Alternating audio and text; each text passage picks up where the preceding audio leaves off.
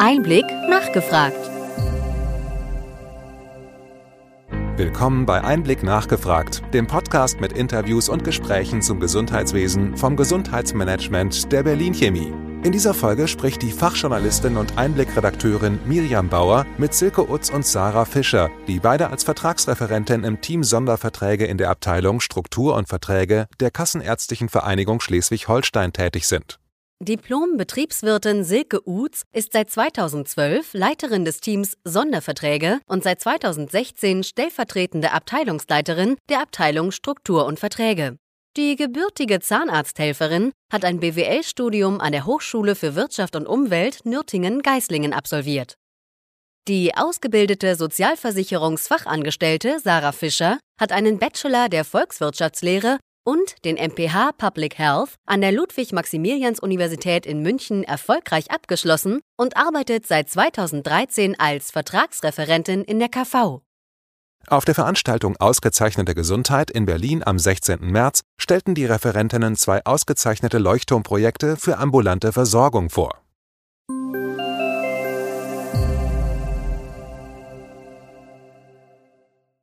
Frau Fischer, Sie haben heute bei der ausgezeichneten Gesundheit ein Projekt vorgestellt aus dem Bereich Versorgung digital. Worum handelt es sich dabei konkret?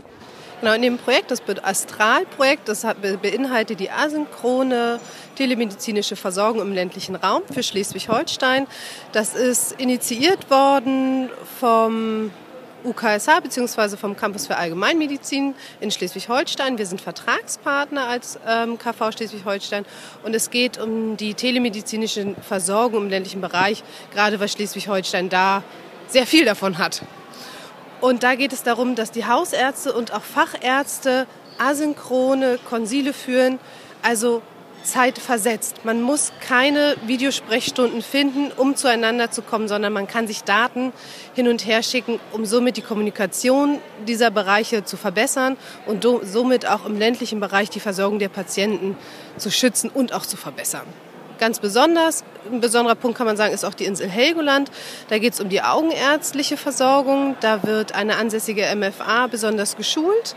Diese wird ja, delegierbare Aufgaben übernehmen, Voruntersuchungen mit speziellen Geräten durchführen und diese Daten an Augenärztinnen aufs Festland übertragen, sodass da eine weitere Behandlungsdiskussion stattfinden kann, ohne dass der Patient das Festland betreten muss. Und das führt natürlich dazu, dass wir unsere Ärzte entlassen können und viel wichtiger auch, dass wir die Patienten versorgen können, auch wenn kein Hausarzt direkt in der Umgebung ist. Ja, ein sehr vorbildliches Projekt. Ähm, Frau Silke Utz, Sie haben in der Session Kreative Versorgung ein Projekt vorgestellt, auch wieder aus Schleswig-Holstein. Was haben wir hier gemacht? Ja, wir haben in Schleswig-Holstein, wie meine Kollegin eben schon betonte, eine sehr ländliche Region. Also 80 Prozent unserer, unseres Bundeslandes besteht eigentlich aus ländlicher Region. Und wir haben einfach das Problem, dass viele unserer Hausärzte in den nächsten fünf Jahren in Rente gehen werden, sprich vor allem Einzelpraxen aufgeben und die nachfolgenden Ärzte meistens keine Einzelpraxis führen wollen. Also das Landarztleben, das man von der ZDF-Serie her kennt, das ist vom Aussterben bedroht, sage ich jetzt mal. Teampraxen sind einfach das neue Modell, das wahrscheinlich viel besser laufen wird, weil sich die Ärzte eben nicht mehr 24-7 um die Patienten kümmern müssen, sondern gemeinsam als Team mit qualifizierten Mitarbeitern die Versorgung übernehmen können. Deswegen ist unsere moderne Landarztpraxis eine Teampraxis.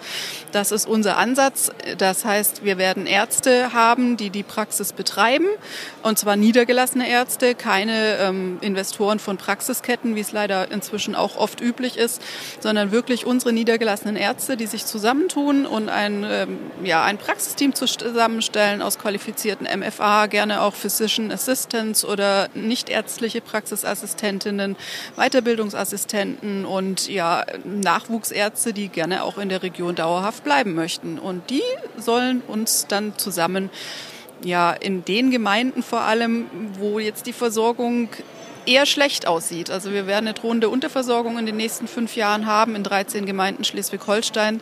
Das haben wir deswegen jetzt auch Fördergelder ausgelobt. Das heißt, die Ärzte, die sich in diesem Praxisteam zusammentun und niederlassen, erhalten von uns finanzielle Zuwendungen, um das Ganze aufzubauen. Bietet sich diese Versorgung denn auch für städtische Kliniken an oder ist das wirklich ein Bereich, der nur in die Landarztregion gehört? Also ich würde fast mal sagen, in städtischen im städtischen Bereich gibt es öfters sogar schon Großpraxen. Und ähm, ich denke, es wird sich natürlich auch im städtischen Bereich ähm, eignen, weil als Team arbeitet es sich meistens dann doch einfach einfacher als als Alleinkämpfer. Und insofern die Fachgruppen ergänzen sich. Und wir werden es jetzt erstmal im hausärztlichen Bereich probieren und medizinische Versorgungszentren gibt es ja sowieso schon. Also insofern, es wird sich sowohl für Stadt als auch für Land eignen, aber gerade bei uns in Schleswig-Holstein brauchen wir es halt dringend in 13 bestimmten Gemeinden, weswegen wir das Modell fördern. Inwieweit spielt denn die Digitalisierung hier noch eine Rolle, diese Projekte weiter auszubauen? Erstmal Frau Utz. Ja, eine ganz große Rolle, weil die Digitalisierung, also ähm, ist einfach die Zukunft. Ähm, klar, die Digitalisierung wird die Ärzte nicht ersetzen. Das ist ganz logisch. Viele Untersuchungen werden nach wie vor am äh, lebendigen Patient vor Ort zwischen Arzt und Patient laufen müssen. Aber die Digitalisierung kann einiges ersetzen. Daten können reisen. Man kann kleinere bestimmte Befundungen auch über Tele ja, Telemedizin oder Videosprechstunde diagnostizieren oder einfach auch Wundheilungen beispielsweise beurteilen. Es gibt inzwischen Telemedizinkoffer, wo eine ausgebildete MFA zu dem Patienten in die Häuslichkeit gehen kann. Der Arzt kann in der Praxis bleiben. Die Daten werden von der MFA erhoben, in die Praxis geschickt, vom Arzt kontrolliert und dann über die Weiterbehandlung ähm, besprochen. Also die Digitalisierung wird einen sehr großen Raum einnehmen und auch einnehmen müssen, weil wir werden gerade im ländlichen Bereich gar nicht so viel Ärzte binden können, weder Hausärzte noch Fachärzte, dass wir da wohnortnah weiter versorgen können. Und da wird die Digitalisierung eine große Rolle spielen.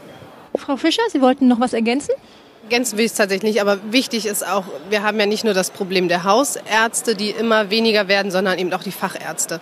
Und dementsprechend zu versuchen, gleich alle Facharztgruppen aufs Land zu bekommen, das ist schon schwierig an sich. Und damit ist die Digitalisierung natürlich ein wichtiger Punkt, um die Kommunikation dazwischen natürlich auch sehr zu stärken, die Wege der Patienten auch zu reduzieren, aber auch Wege auch für die Haus- und Fachärzte zu reduzieren. Einfach auch jetzt an dem Beispiel von Astral, diese zeitversetzte, äh, diese zeitversetzten Verfahren. Also Ärzte müssen nicht gucken, oh Gott, morgen um 10 muss ich mich mit dem Facharzt auseinandersetzen, sondern ich kann mir meine Zeiten selber ja, zuteilen und kann die Kommunikation für mich selber entscheiden, wie ich sie führe, um in meinen Praxisalltag auch zu integrieren, um den Arbeitsalltag für alle Seiten zu erleichtern. Und das muss sein, damit wir Ärzte auch wirklich aufs Land oder auch in Städte bekommen. Ja, herzlichen Dank. Sie gehörten zu den besten zehn Projekten, die heute vorgestellt wurden und ich wünsche weiter viel Erfolg.